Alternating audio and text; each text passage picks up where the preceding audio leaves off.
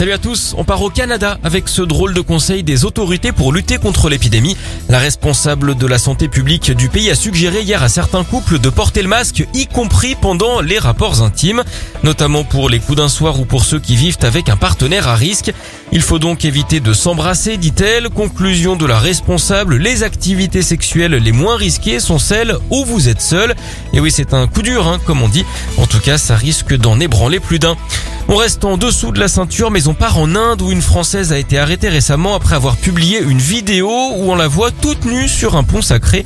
La jeune femme de 27 ans a expliqué son geste euh, comme une protestation contre le harcèlement dont elle se dit victime là-bas. Alors ça n'a pas du tout fait rire les autorités, hein. elle risque 3 ans de prison. Elle a été euh, libérée en attendant euh, son jugement. À la rigueur, le seul endroit où elle aurait pu montrer ses fesses, c'est peut-être en Charente, sur l'île de Ré.